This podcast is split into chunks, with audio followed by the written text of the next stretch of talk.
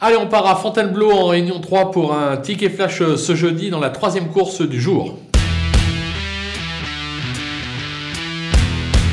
Dans cette épreuve, on va s'appuyer sur la candidature du numéro 2, Icar Conti, qui effectue euh, sa rentrée, mais qui a montré euh, d'incontestables moyens euh, la saison dernière. C'est l'entraînement Macaire, la jeunesse.